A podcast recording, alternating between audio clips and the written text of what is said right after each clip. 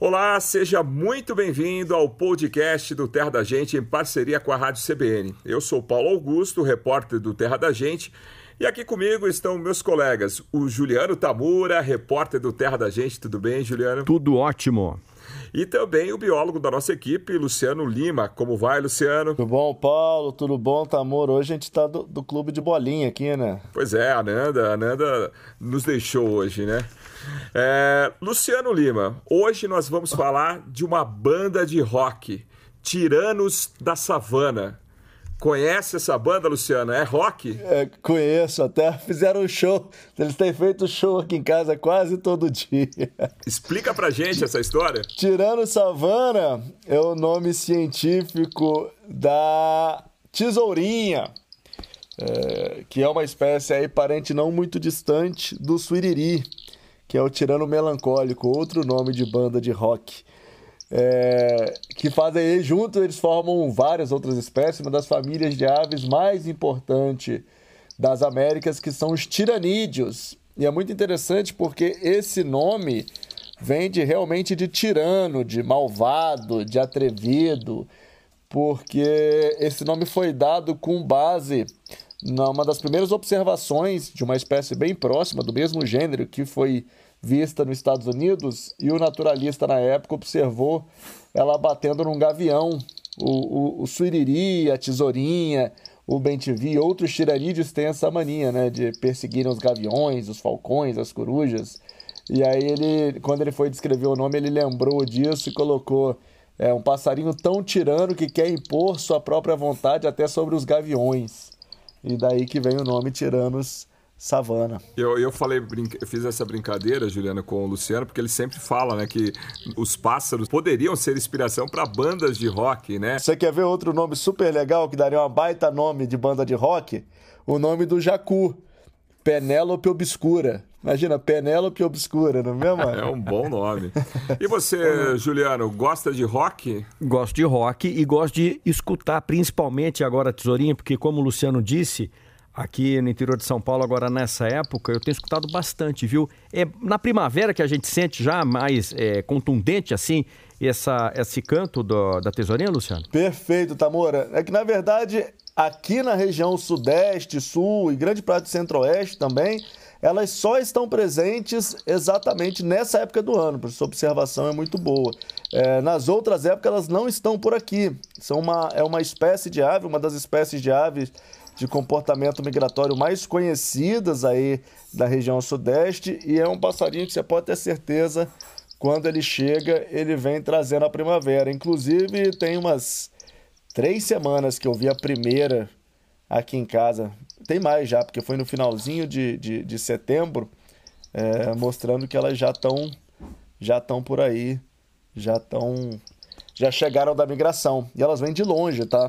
É, um estudo realizado é, pelo pesquisador Alex Jan e outros pesquisadores, com base em animais marcados em São Paulo, mostrou que eles saem daqui e vão passar é, uma temporada aí, que é o inverno e parte do outono aqui do sudeste e sul do Brasil, no norte da Amazônia, Venezuela e também na Colômbia. Vai longe. Voam longe, hein? Voou longe. Você também vai para Venezuela de vez em quando, né? Ah, mas por questão familiar, né? Vou de avião, é mais fácil. Ô, Tamura. Tamura Tesourinha, Tamura Tesourinha, a gente pode chamar assim. Ô, Tamura, e ela não é uma espécie colorida, mas chama muita atenção, né? Descreva para os nossos ouvintes aqui é, um pouco dessa espécie. É, então, não é tão colorida, mas ela chama atenção principalmente pelo capuz, né, Paulo Augusto? Ela tem né, um capuz preto e ali tem um termo que se chama pílio, que é uma marquinha, uma manchinha amarela que tem, é meio discreta às vezes, mas ela tem. Mas o que chama a atenção num todo é o formato da cauda, né? Da tesoura, que acaba. É isso, Luciano. No macho é um pouquinho maior do que na fêmea. Agora, a grande pergunta: por que a cauda dela é naquele formato? Tem alguma explicação? Tem, você já quase que deu a resposta aí. Ah, tem uma pista que a gente pode usar na natureza, que se você parar para pensar, macho e fêmea, quando são da mesma espécie, eles estão aí sujeitos às mesmas é, condições de ambiente, se alimentam geralmente da mesma coisa e por aí vai. Então, quando você tem uma diferença muito marcante entre macho e fêmea, isso geralmente está associado é, com uma necessidade de conquista do outro sexo. Aí, no caso, o macho da tesourinha ele tem a cauda maior, porque ele usa essa cauda para impressionar a fêmea. Além da cauda, ele faz uma dança super interessante. Ele voa alto e gira em torno do próprio eixo, desce rodopiando e girando a cauda para atrair a atenção da fêmea. É um comportamento até fácil de ver, inclusive nas cidades, especialmente nessa época do ano, que é o início da estação reprodutiva. Então, essa é uma característica do, do, do macho para atrair a fêmea.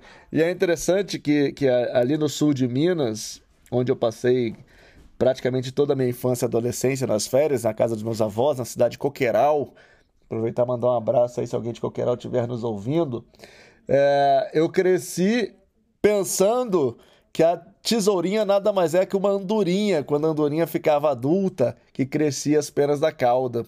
Porque quando o filhote da tesourinha está deixando o ninho e ele tem as penas bem curtinhas, ele é muito parecido com essa barriguinha branca e a cabeça escura como uma andorinha.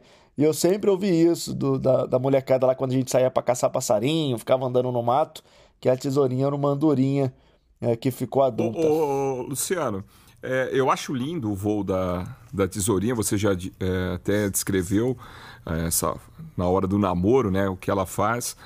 É, agora, a gente vê nessa época elas voarem em grandes grupos, né? E elas vêm para se reproduzir aqui no Sudeste.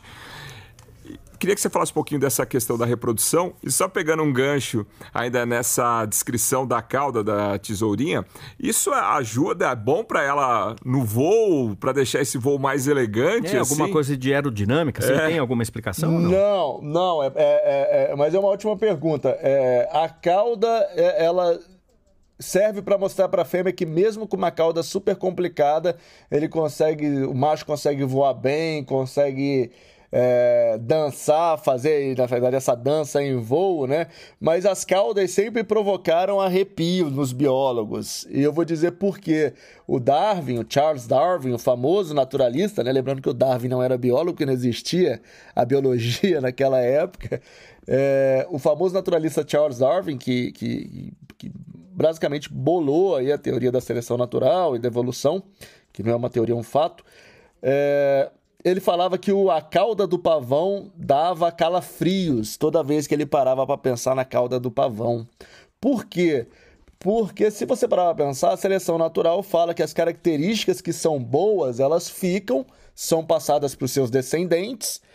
Então vamos dizer assim, um martim pescador que tem um bico super adaptado lá para pescar, Uh, um filhote do martim pescador, você tem uma variação, uma mutação, vai nascer um filhote com um bico um pouquinho maior, um bico um pouquinho menor. Quem tem o um bico um pouquinho maior sobrevive mais, consegue pegar menos peixe, e aí, com isso, ao longo do tempo, você vai tendo aí uma cada vez mais o bico do martim pescador servindo para pescar. E se você parar para pensar, igual vocês falaram, aí a cauda da tesourinha, assim como a cauda do pavão, não serve para nada, só serve para atrapalhar, que é uma baita de uma cauda. Você imagina um pavão tendo que fugir de um tigre. É, é, lá na Índia com aquela cauda gigante. Só que tem uma coisa que praticamente sobrepõe a seleção natural, que é a seleção sexual. Se esse pavão, mesmo tendo essa cauda super comprida, ou se essa tesourinha, mesmo tendo essa cauda super comprida, que talvez não sirva para tanta coisa, consiga reproduzir mais do que a outra, essa é uma característica que será passada adiante. Então, a seleção sexual, que também foi bolada principalmente pelo Darwin, que na minha, na minha opinião é uma, é uma teoria, inclusive, até mais fantástica que a seleção natural, porque é quase que você consegue explicar uma teoria através de outra que falharia essa teoria, mas explica também. E não só a cauda do pavão, a cauda da tesourinha, você para pensar a araponga. Como é que um bicho branco daquele jeito fica exposto o dia inteiro no topo da árvore fazendo um barulho que se ouve a quilômetros de distância, correndo o risco de ser predado, de ser comido por gavião, qualquer coisa. Por quê? Porque o macho que faz isso tem uma chance maior de reproduzir.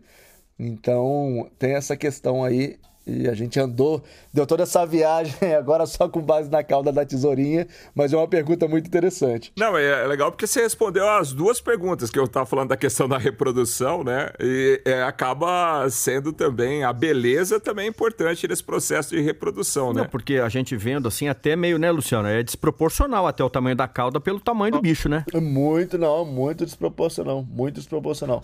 São as últimas duas penas da lateral. É, geralmente, para você ver a diferença mesmo entre o macho e a fêmea, é quando elas estão mais, mais próximos. Mas a maioria dos. Aí, voltando um pouquinho para a questão da aerodinâmica que vocês levantaram, que também é importante, os outros parentes da tesourinha, por exemplo, o suiriri, o suiriri de garganta branca, eles também têm uma cauda, não avantajada que nem essa, mas também é uma, tem uma cauda relativamente longa. E tem uma coisa muito interessante, e aí não dessa cauda grandona da tesourinha, mas de você ter uma cauda comprida, uma cauda comprida faz com que pequenos movimentos na cauda faz com que você mude completamente a sua trajetória de voo muito rapidamente. E o que, que acontece?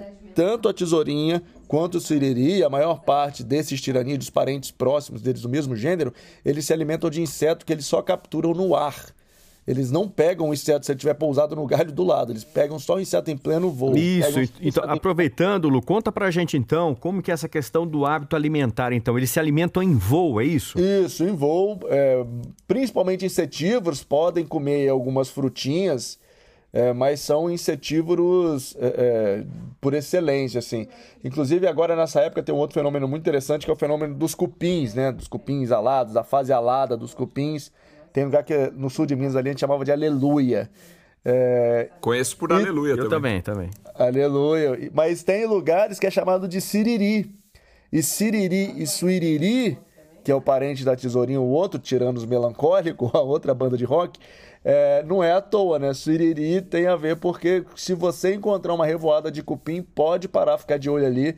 É quase garantido que vai aparecer o Suiriri de algum outro passarinho. Esse siriri, é, a gente, em pescarias, eu já o pessoal que pesca à noite na, ali no rio Tietê, em Borborema, eles vão pegar a curvina ali, né, um peixe invasor daquela região, mas eles usam uma lanterna para juntar esse siriri Aí o siriri cai na água e os peixes, por algum motivo, eles acreditam que. É tipo de uma ceva, assim? Um é tipo uma ceva usando siriri. Agora não me explique se funciona, funciona. Bom, funcionar funciona porque pegar um peixe ah, lá, né? Mas. Com certeza funciona, porque acumula o... o quando o peixe está nesse frenesi aí, até uma pedra que cair dentro d'água junto com o siriri ali, ele vai, ele vai comer, achando que é. Sensacional.